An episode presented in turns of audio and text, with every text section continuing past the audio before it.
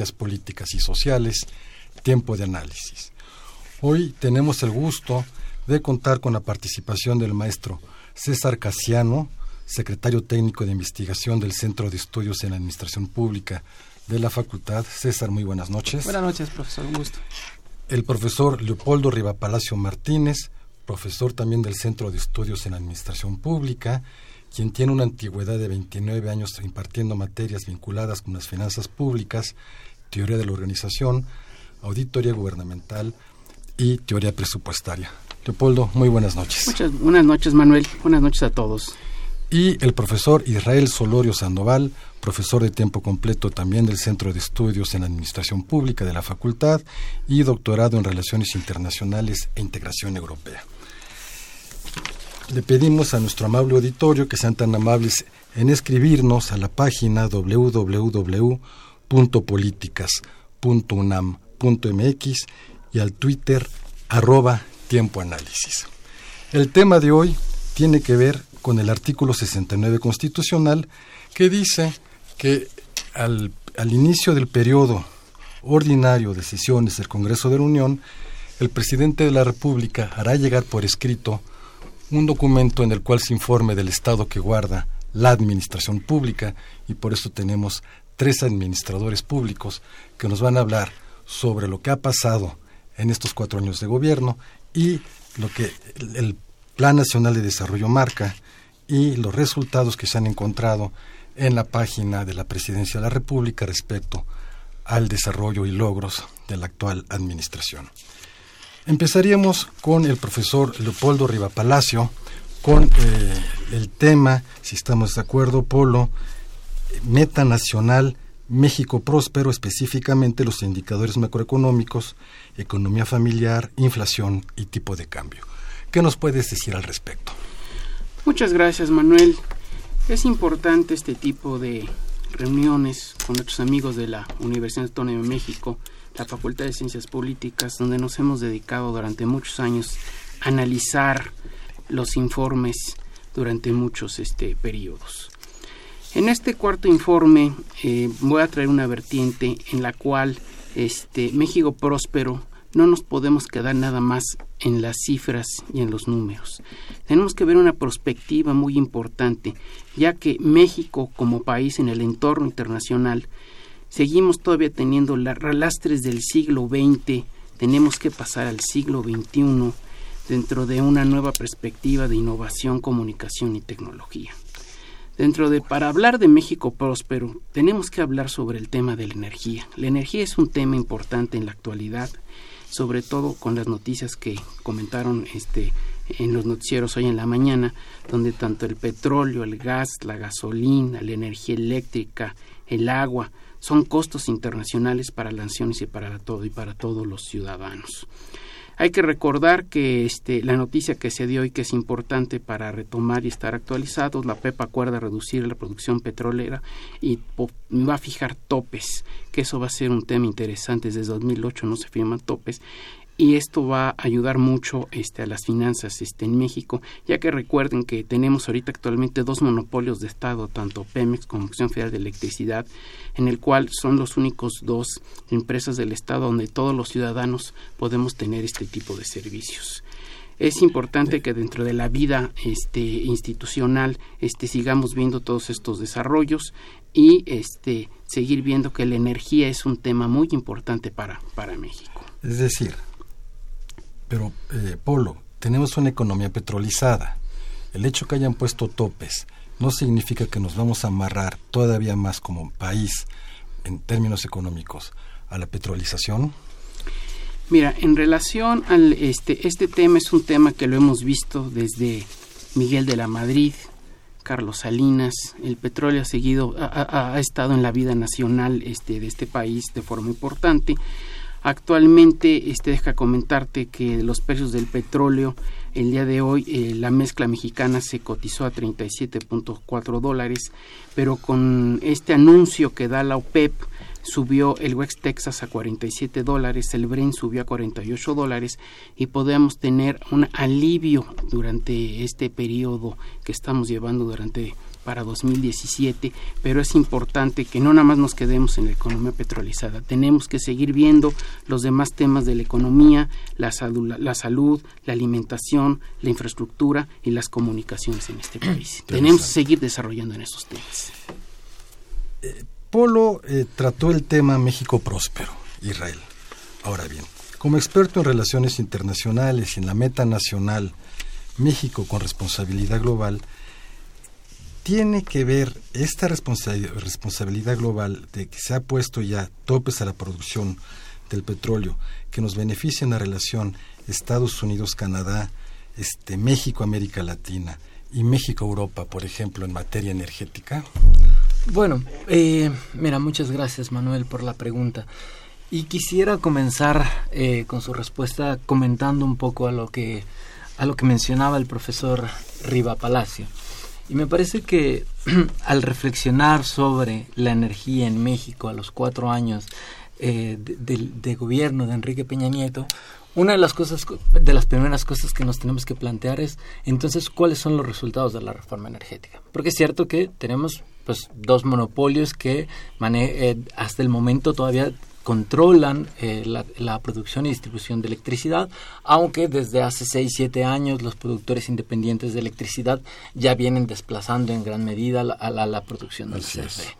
Y por otro lado también tenemos a un Pemex que se está desmantelando, que ha tenido recientemente accidentes y eh, ya tenemos, ya son, ya es, eh, en este cuarto informe de gobierno también nos toca analizar lo que tiene que ver con la reforma energética. Entonces, la reforma energética se vendió con la idea de que iban a reducir costos, de que se iban a dar mejores servicios y de momento estos resultados no se han dado. Y permíteme contribuir a, la discusión que daba el profesor Riva Palacio. Yo creo que no se han dado porque hubo una mala planeación estratégica. Eh, hubo claramente una, había un paradigma de liberalización de los servicios que viene tratándose de hacer en, en todos los sectores eh, de la vida pública en México desde los ochentas, pero se dio en un contexto internacional desventajoso precios de petróleo bajos. Por tanto, desde la ronda 1 hemos tenido problemas para, para, para, para vender estos campos de producción. Entonces, como un primer elemento, me parece que y esta es la perspectiva que yo tengo, esta reforma energética ha fracasado y ciertamente estamos en un proceso de despetrolizar la economía, sin embargo no sabemos qué alternativa va a haber.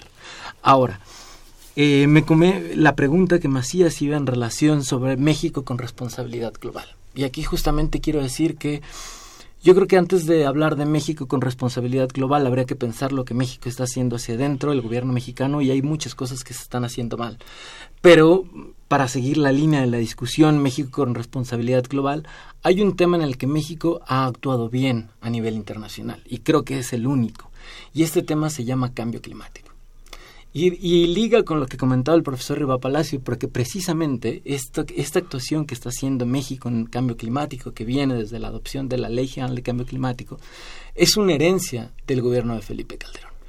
Si tú platicas con cualquier ONG ambientalista, con cualquier em, afectado por, por las reformas estructurales, te van a decir, bueno, es que precisamente este esta responsabilidad global que muestra México en el mundo a nivel de cambio climático, que ha sido uno de los factores que nos ha permitido acercarnos con México, y, eh, con Canadá y Estados Unidos, justamente esta responsabilidad global es, eh, eh, es va en contradicción con la reforma energética. Es decir, es una reforma energética que tiene como paradigma aumentar la producción, buscar la competitividad y que contraviene unos objetivos de una ley, de, eh, ley general de cambio climático que permitió posicionar a México como un líder regional en materia de cambio climático y, que uno de los logros de responsabilidad global del gobierno de Peña Nieto fueron los acuerdos en París y se da precisamente por una actuación que viene heredada de un gobierno eh, panista. Por tanto, para decir eh, ¿Cómo podemos repensar em, esta actuación de México en cuanto a México con responsabilidad global y lo que eh, nos arroja los resultados de la reforma energética? Yo creo que es simplemente México viene arrastrando eh, los efectos negativos de unas reformas estructurales que no acaban de, de, producir resultados, pero sin embargo cuenta con una política que justamente el objetivo de la Ley General de Cambio Climático era que no fuera a estar sujeta a cambios de gobierno. Y yo creo que en este sentido lo que nos dice es la Ley General de Cambio Climático ha tenido un éxito, sin embargo, de momento se está... Eh, está luchando contra los rumbos de la reforma energética y es un tema que creo que sería interesante discutir con el profesor Evo Palacio. Eh, hemos hablado ahorita de dos grandes temas, México próspero y México con responsabilidad global. Hay aparte eh, México en paz y México incluyente. Hablemos entonces de la sociedad, no solo de, la, energía del cambio climático.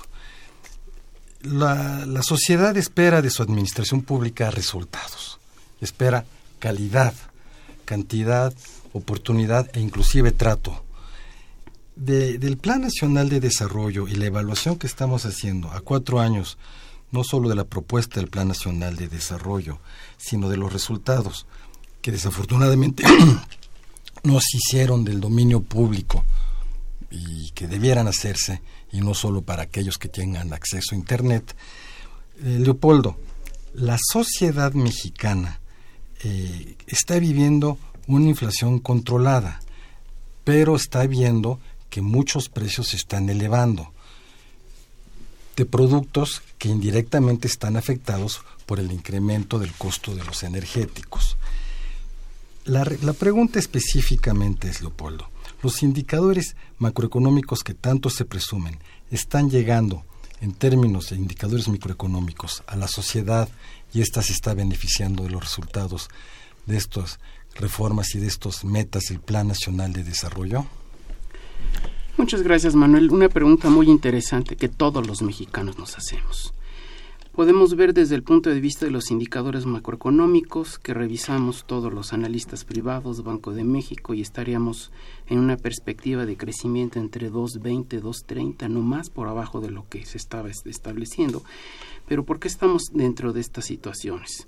Este, no vamos a tener el crecimiento esperado pues, por varios factores, entre los que se encuentran la debilidad del mercado externo y la economía mundial, que eh, viene siendo un 27% aproximadamente que nos estaría pegando en el crecimiento, la plataforma de producción petrolera, que ahorita con la noticia que acabamos de dar podríamos tener ahí algún aliento, la inestabilidad financiera internacional, que es otro tema importante, y el precio de exportación del petróleo, que estaríamos viendo si ahorita repuntan en relación a estas noticias, y los problemas de inseguridad pública. Eso es parte de la problemática en la cual podríamos tener problemas de seguir teniendo temas en el crecimiento y obvio que tenemos un tema de inflación que Banco de México está tratando de controlar para llegar a una meta del 3%. Pero si ya hablamos de la sociedad y de los mexicanos, este, por lo general, eh, tú me conoces, soy una gente muy pragmática en el entendido que el ciudadano común y corriente que estamos este, dentro de, de, de, de, a pie, de a pie, de a pie, vemos de que traigo aquí varias estadísticas al mes de agosto de 2016 donde la tortilla de maíz ahorita el precio del kilo está a 14 pesos, viene siendo parte de la canasta básica, el pan blanco está a 30 pesos, vemos este arroz en grano 18 pesos, otro ejemplo que te puedo dar es el huevo de gallina está a 25 pesos, en el entendido de que las familias mexicanas hemos transitado durante crisis durante ya muchos años, en el cual hemos tenido ya un expertise de cómo administrar la crisis también dentro de la familia. Y recuerda que la familia es una parte muy importante de la sociedad mexicana y esta familia este dentro de este entorno ha sabido manejar todas estas crisis y por eso hemos salido adelante. Y hay que recordar que el salario mínimo diario es de 73 pesos.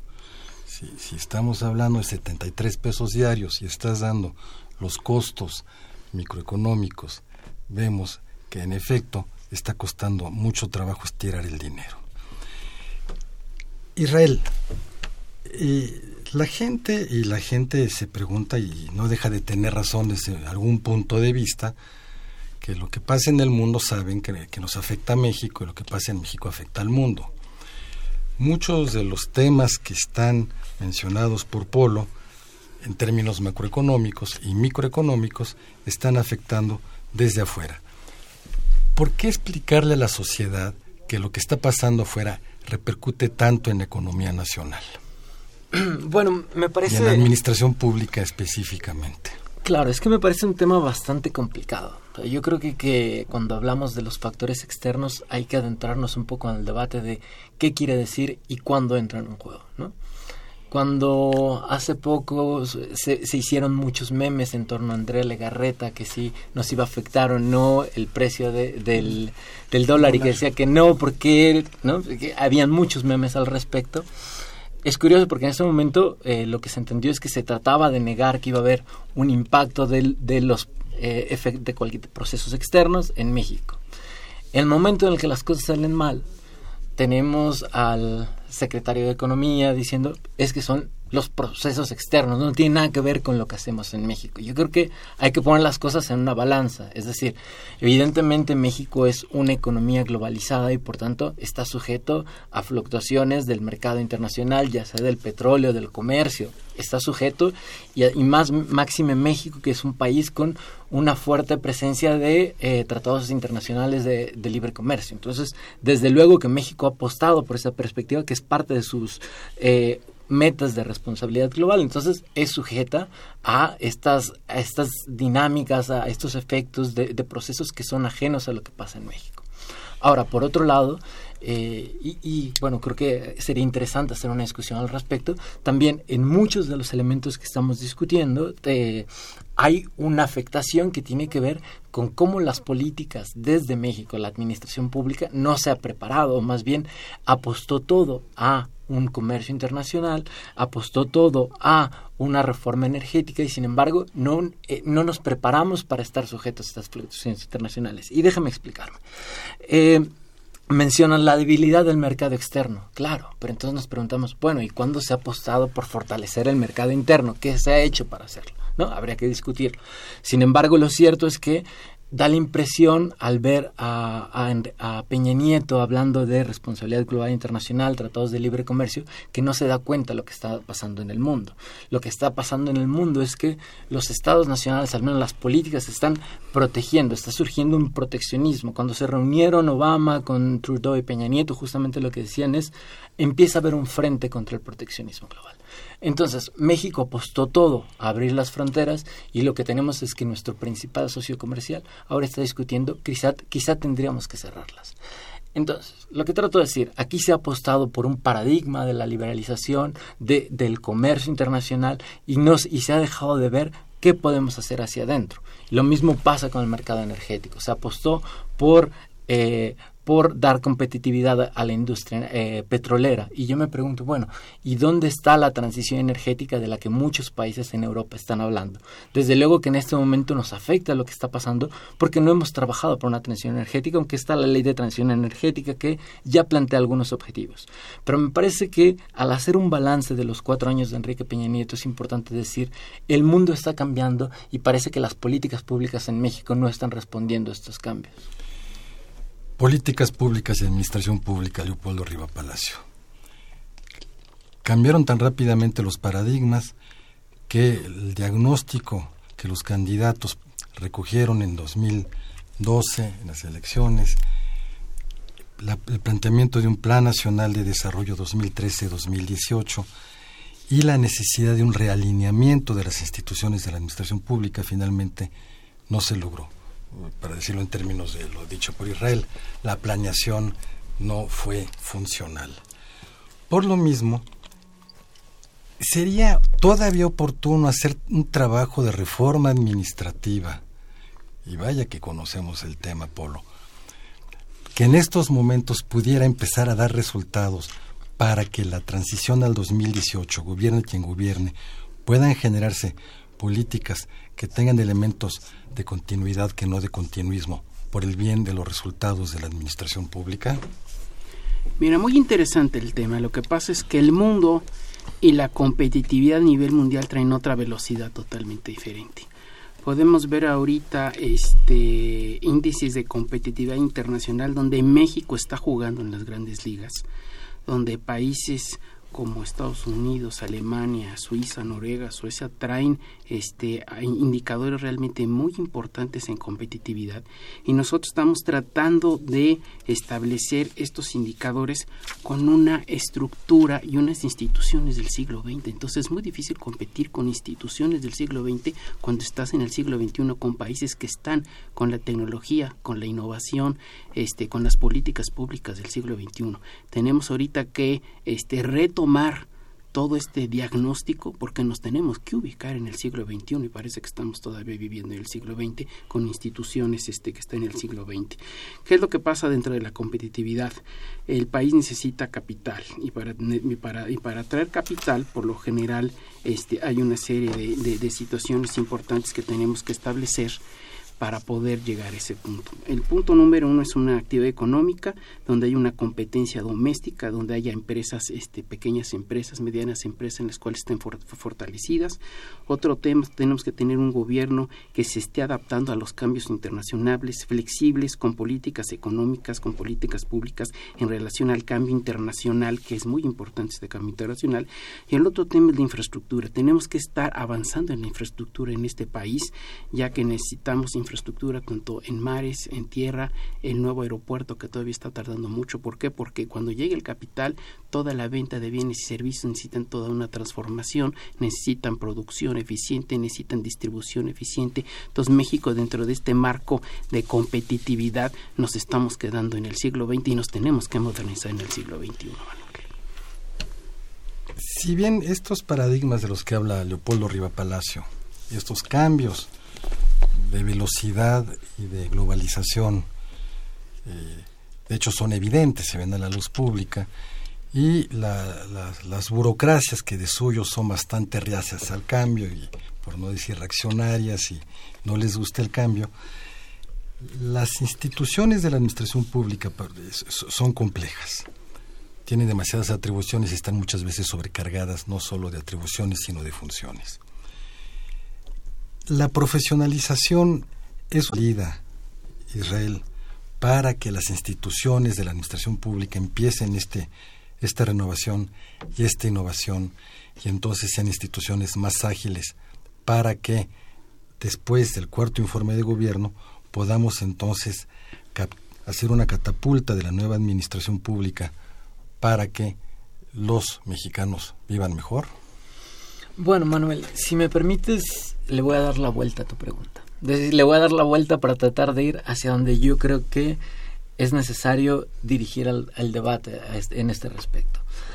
Cuando preguntabas sobre si los actores nacionales están en posibilidades o deberían de enfocarse en empezar a, repensar cómo modificar la, administración pública con miras de lo que se viene de aquí al 2018 eh, para adelante, me parece que es preciso comentar que ya los actores políticos ya están pensando en 2018 para adelante. Es decir, esta es una administración pública, eh, una, la administración de Enrique Peña Nieto está ya contando los días para terminarse.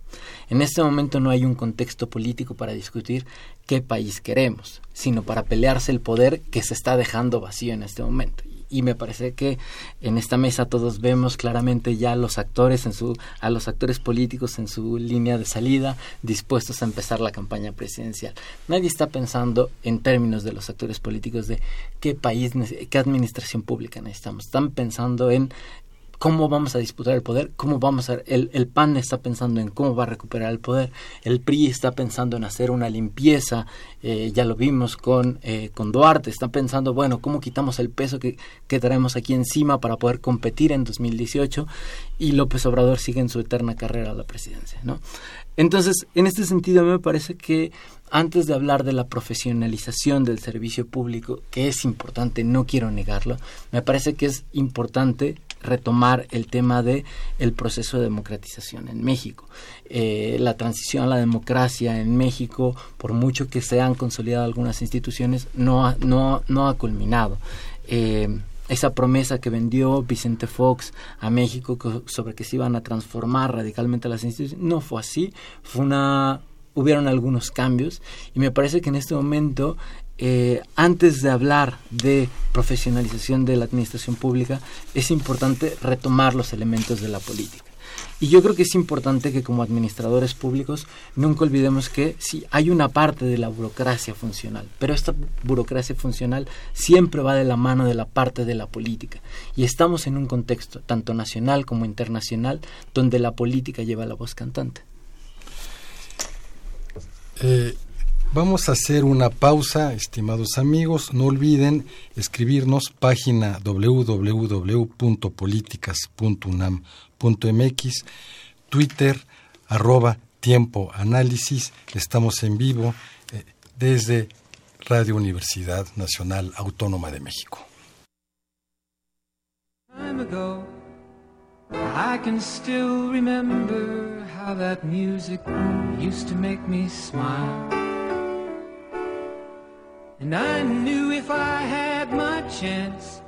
Muy buenas noches, les saluda Jessica Mejía y hoy el Centro de Estudios Latinoamericanos de la Facultad de Ciencias Políticas y Sociales presenta Panorama Latinoamericano. Impacto de la carrera presidencial de Estados Unidos en América Latina. El pasado lunes 26 de septiembre se realizó el primer debate entre los candidatos a la presidencia de Estados Unidos, en el que predominaron los ataques personales, algunas mentiras y pequeños esbozos de sus propuestas sobre economía, problemas internos y política exterior. En este último rubro, América Latina y el Caribe prácticamente no fueron mencionados, salvo el caso de México, en el que el abanderado republicano continuó con sus ataques. ¿Qué se puede esperar del resultado de esta contienda presidencial para nuestra región latinoamericana y caribeña? ¿Podrían variar las relaciones entre Estados Unidos y América Latina si gana Trump o Clinton? A partir de la historia y ubicando las últimas administraciones, pensamos que poco cambiarán las cosas. Republicanos o demócratas, moderados o radicales, en cualquiera de estas dos fuerzas comparten la misma esencia de la política exterior. América Latina y el Caribe es su región geopolítica estratégica y cualquier proceso soberano o emancipador que busque alterar el orden de las cosas debe ser combatido.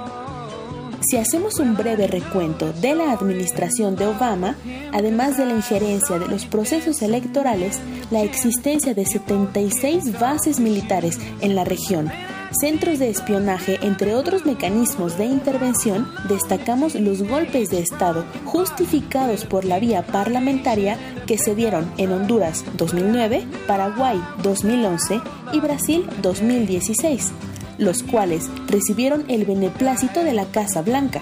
La historia es la misma que bajo los gobiernos republicanos. No solo se dieron golpes de Estado, sino agresiones militares, magnicidios e invasiones. Por ejemplo, en la época de Ronald Reagan, en 1981 al 89, tenemos la guerra contra Nicaragua, desarrollada a través de los llamados Contras, así como el asesinato del primer ministro de Granada, Maurice Bishop, en el 83, y la invasión de Panamá en el 89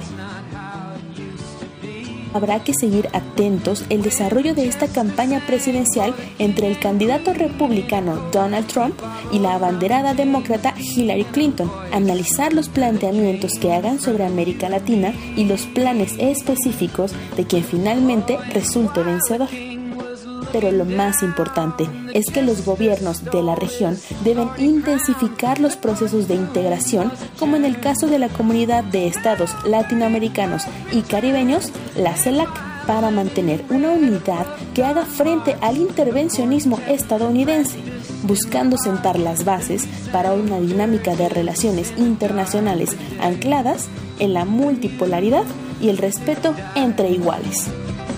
Continuamos en tiempo de análisis.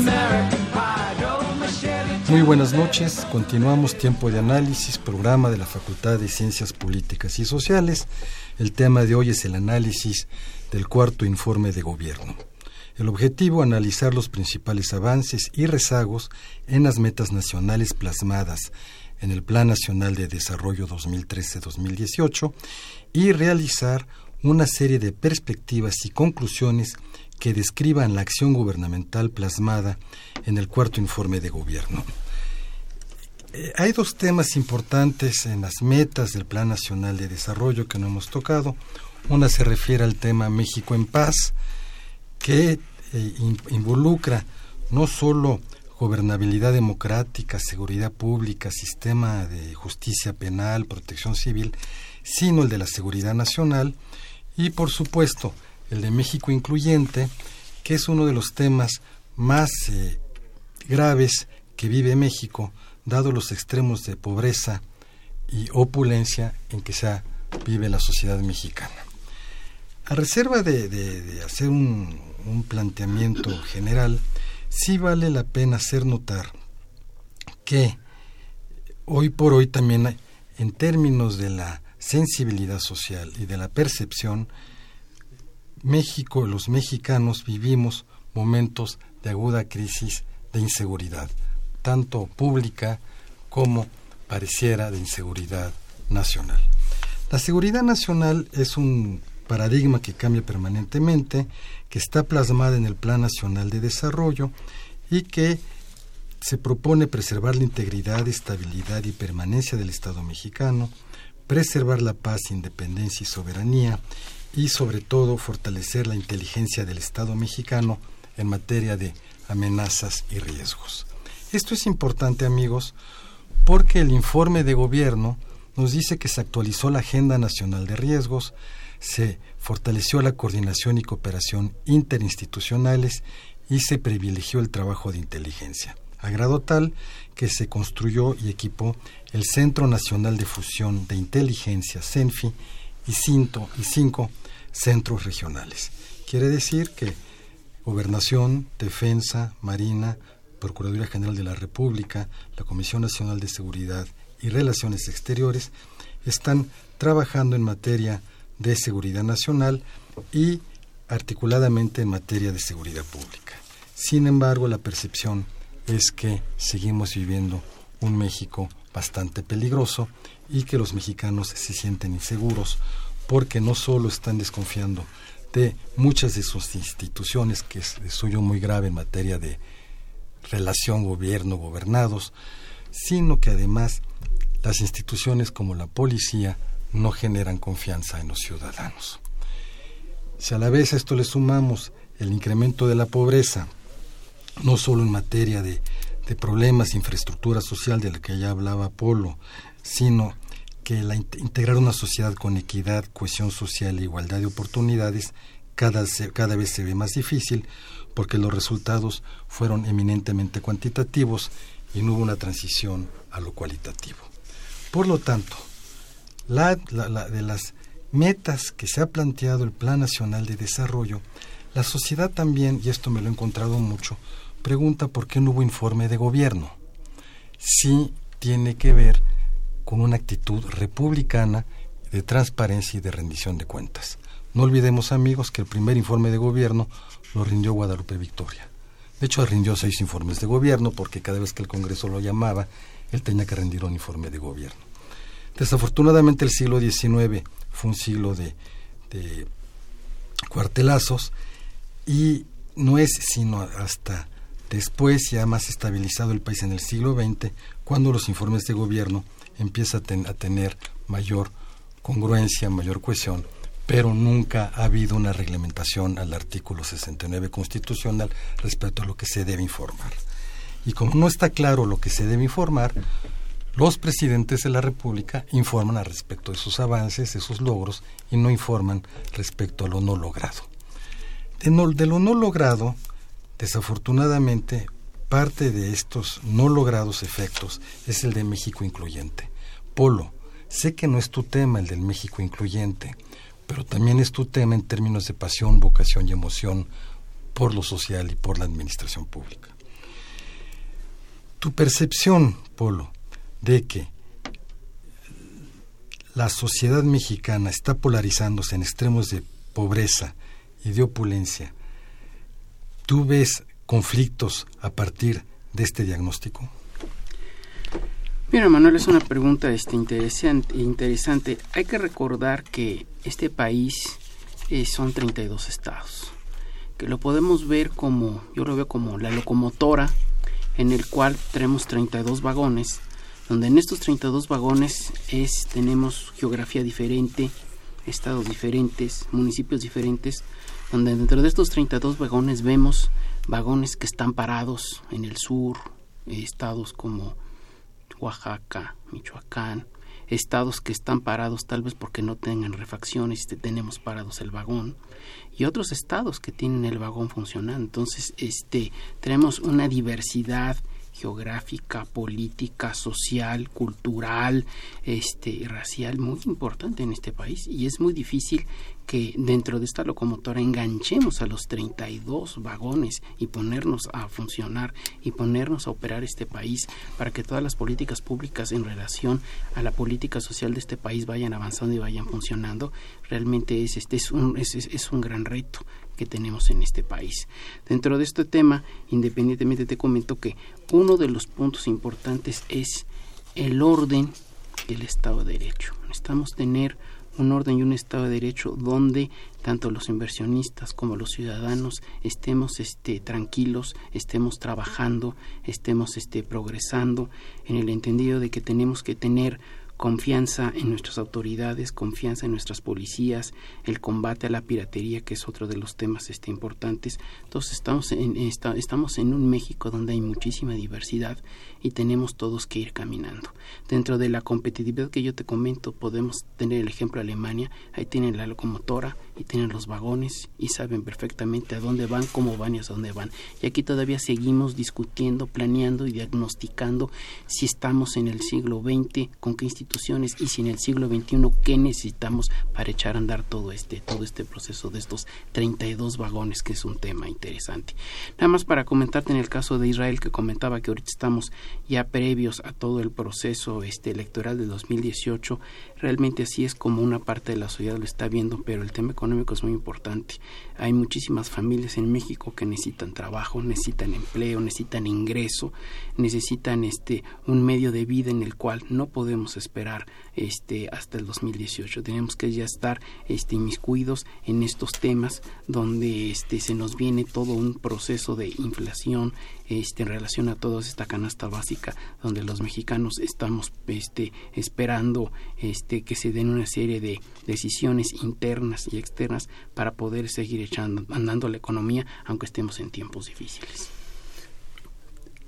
Israel, ¿considerarías a partir de la hipótesis dicha por Leopoldo Riva Palacio entonces que tenemos estados fallidos y la suma de estados fallidos podrían llevar hipotéticamente a México a un estado fallido? Es que yo antes me, me preguntaría si México no es ya un estado fallido. Es decir, yo creo que hay un debate en México que no se quiere dar, que es hasta qué punto el nivel, eh, el nivel administrativo federal también ha sido impregnado por el narcotráfico. Eh, tu pregunta partía a partir de, es a partir de la meta nacional México en paz y México incluyente. Y comentabas, bueno, ¿por qué es que no hubo informe de gobierno? Y comentas un término que me parece muy interesante, republicano.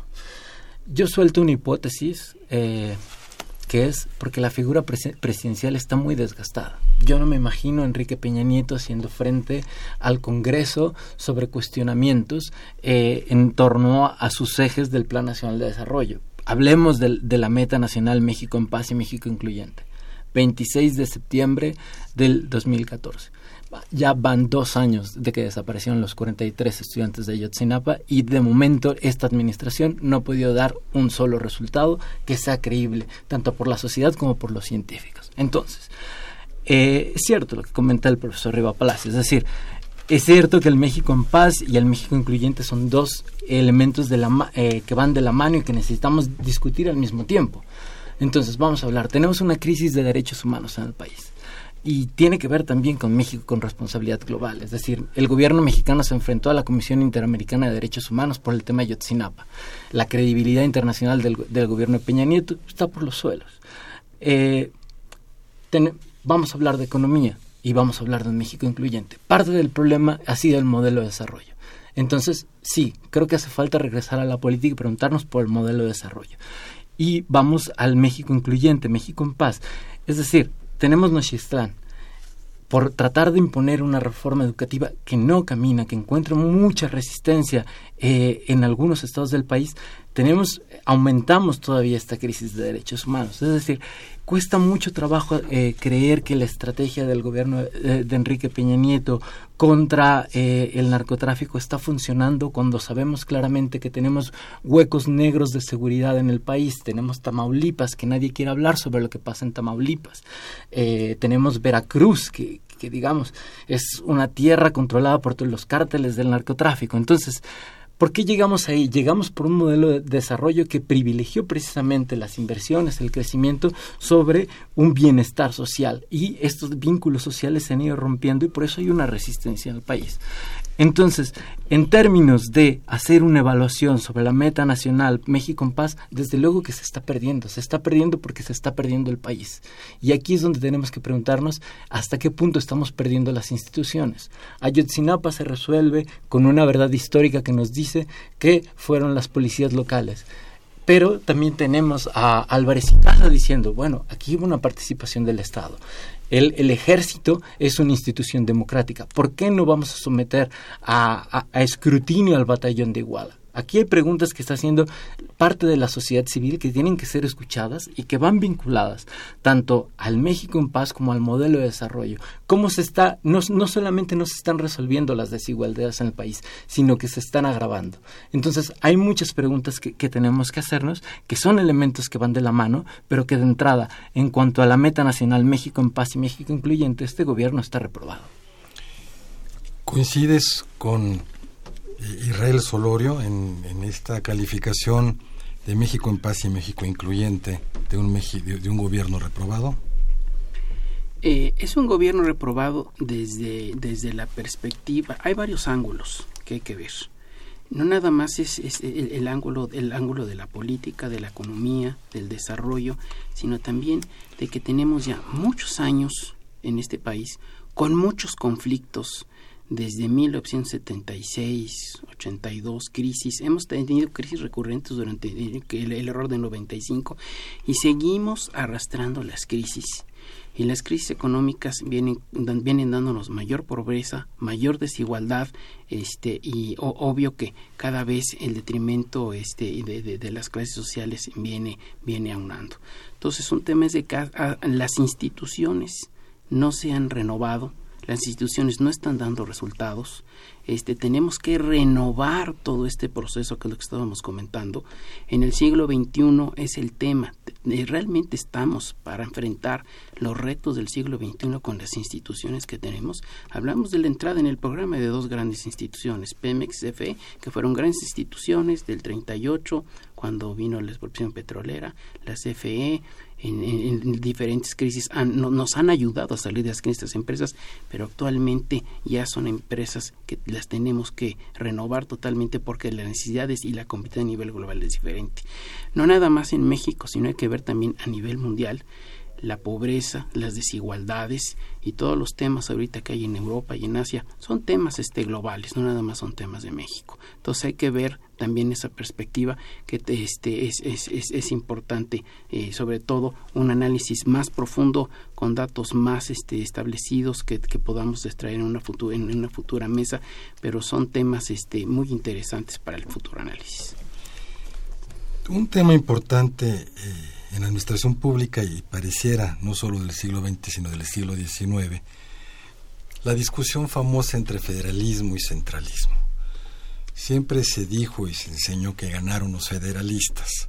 Sin embargo, el siglo XXI nos lleva a, elementos objetivos que sean que la administración pública se centraliza y recentraliza cada vez más en materia de educación, el INE es un caso también de centralización, la policía, la, armonización contable y cada vez estamos observando más y más una centralización y una pérdida de soberanía estatal. Federalismo, Israel. Cuando el profesor Leopoldo Rivapalacio comparó a México con Alemania fue muy interesante porque ambos países son federalistas. Y vaya que si la Alemania es un país altamente federal, claro, desde los estados prusianos. ¿Es necesario volver a rediscutir también federalismo y centralismo entre los temas de la agenda político-administrativa en estos momentos? Yo tengo la impresión que se está discutiendo. Es decir, cuando hablamos del mando único, que desaparecen eh, policías locales, ya se está discutiendo qué tanto queremos que el gobierno federal dicte las políticas de seguridad en Oaxaca. Entonces sería un gobierno nacional. No, no, pero ya no quiero, federal. Quiero decir, es que se está discutiendo, es, es, algo que permanentemente se ha discutido. Por lo yo, yo coincido contigo, se nos enseñó y yo creo que como otra verdad histórica que triunfaron los federalistas, pero en el fondo es un país centralista. Es decir, nadie se... Por eso Mancera ahora está peleando el fondo de, central, de capitalidad. capitalidad, precisamente por eso, porque aquí tenemos todos los conflictos del país. Entonces, yo creo que para orientar esta discusión tendríamos que hablar sobre que realmente es un país federal sobre el papel, ¿no? Eh, ahora coincido mucho con los comentarios del profesor Leopoldo Riva Palacio. Sin embargo, yo creo que es importante considerar que el federalismo, de, que, México como país federal eh, compuesto de, de diversidades eh, es muy diferente al de Alemania. Yo creo que quizá estoy hablando en una mesa de administración pública demasiado de política, pero creo que es importante no, no olvidar. Política, administración pública sin política es tecnocracia y política sin administración pública es demagogia. Totalmente de acuerdo. eh, aplaudo, la, eh, aplaudo el, el, comentario y por tanto yo quiero decir, el STL en el 94 recordó algo que, que creo que, y, y, no lo digo como eh, para enaltecer, es decir, lo que el STL nos recordó en el 94 es que somos un país plural, diverso.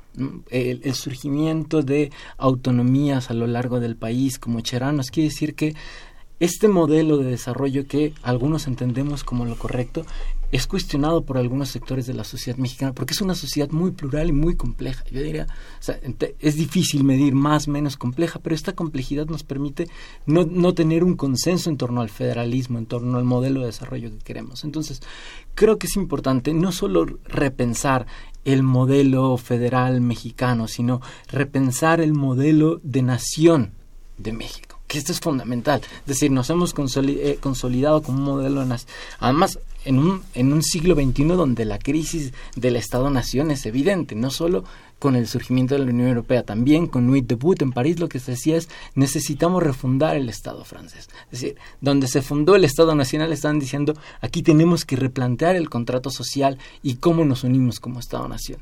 Entonces yo creo que, y regresando a esta, a esta cita de, bueno, uno o sin la otra no puede entenderse, yo creo que es necesario para repensar la administración pública, repensar la política. Y aquí hay un elemento fundamental que creo que como administradores públicos y que va en relación al cuarto informe de gobierno. Yo creo que un tema que se está discutiendo a nivel internacional, se está discutiendo en España con experiencias como eh, Barcelona en Común, con, partidos como Podemos, se discutió en, en Grecia con Siriza. Eh, esta relación Estado-sociedad cada vez está siendo más cuestionada. Y yo creo que en México está pasando lo mismo. Entonces, eh, regresando a tu pregunta, creo que es necesario discutir no solo qué modelo de país queremos, sino qué modelo de Estado deseamos consolidar. Y me reservé el último tema, administración pública y corrupción. Leopoldo Riva Palacio, tienes el uso de la palabra. Actualmente en este país este, con la creación del Sistema Nacional Anticorrupción se abre un, una nueva vertiente.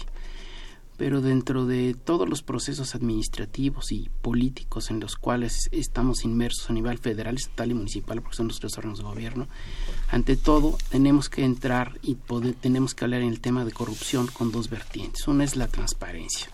La transparencia llegó ya en México, tenemos que seguir empujando todas las políticas de la transparencia a través de la sociedad civil y la sociedad civil son las, eh, los ciudadanos los que van a estar empujando todos este tipo de temas a nivel municipal, estatal y federal y son los que van, van a empezar poco a poco a través de la Contraloría Social a supervisar todos estos proyectos en municipios y en estados que es donde nos falta todavía todo un tema de transparencia importante. Y el otro tema es la ética. La ética, la ética se ha este, establecido desde, hace muchos siglos desde el punto de vista de los griegos, los romanos, desde allá comenzamos con la ética. Y en México todavía estamos este, comenzando qué son los valores éticos, cuáles son los valores éticos tanto de los servidores públicos, también como de los empresarios, también como todo este tema este que se viene este armando perfectamente dentro de políticas públicas para que la sociedad este cada vez este se le esté informando a detalle qué está pasando con los presupuestos. Dentro de este cuarto informe de gobierno, dentro de los pendientes que yo veo es un tema de transparencia y de rendición de cuentas. Muchas veces estos informes son este técnicamente muy buenos, pero pocos podemos entender este, estos informes. Israel, ética, corrupción y administración pública. Sí, yo creo que administración pública, corrupción. Hijo, no crean que venía con esta encomienda, pero me parece que es importante pensar que justamente este gobierno, si tiene una calificación cualitativa, es de corrupto. Y me parece que el hecho de tenemos Casablanca, tenemos muchos ejemplos, es decir, ojalá este sistema nacional funcione, porque parece que estamos ante graves problemas y que está generando crisis en las instituciones mexicanas. Eh, me parece que es importante fortalecer, potenciar la participación de los ciudadanos en política pública, no solamente a través de la transparencia, sino también transformar el modelo de democracia que tenemos de una democracia representativa a una democracia participativa. Yo creo que es necesario fortalecer la colaboración entre Estado y sociedad, pero pretendiendo un papel más activo por parte de la sociedad. Eh. Eh, bueno, no, es, es importante porque eh, había que cerrar, quería cerrar con el tema del Sistema Nacional Anticorrupción, porque la sociedad nos pregunta mucho, porque si en principio somos los expertos y nos dicen, bueno, ¿y cuándo va a empezar a andar? ¿Cuándo va a empezar a funcionar? El Sistema Nacional Anticorrupción, está en la agenda del Congreso en este periodo ordinario de sesiones y sin embargo se está postergando, se le está dando una prioridad al tema presupuestario, al recorte y a la austeridad. Son temas fundamentales de la administración pública. Por eso pido al maestro César Casiano, secretario técnico de investigación del Centro de Estudios en la Administración Pública de la Facultad de Ciencias Políticas y Sociales, que nos haga algún comentario de lo que se dedique el centro precisamente con todo este abanico de temas que hemos tocado en materia de administración pública. Claro que sí, Manuel. Muy buenas noches.